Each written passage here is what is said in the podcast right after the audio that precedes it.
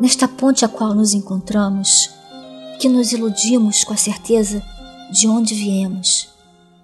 Aplacamos nossos medos inventando paraísos que podemos alcançar, infernos aos quais, como as pedras do dia a dia, precisamos ter forças para desviar. Alucinações escritas em epitáfios resumem as nossas hipocrisias e pavores do tempo em que por aqui estamos. Não é a morte que deveria nos aguardar, como se ela fosse a responsável pelos nossos destinos. Ela não é.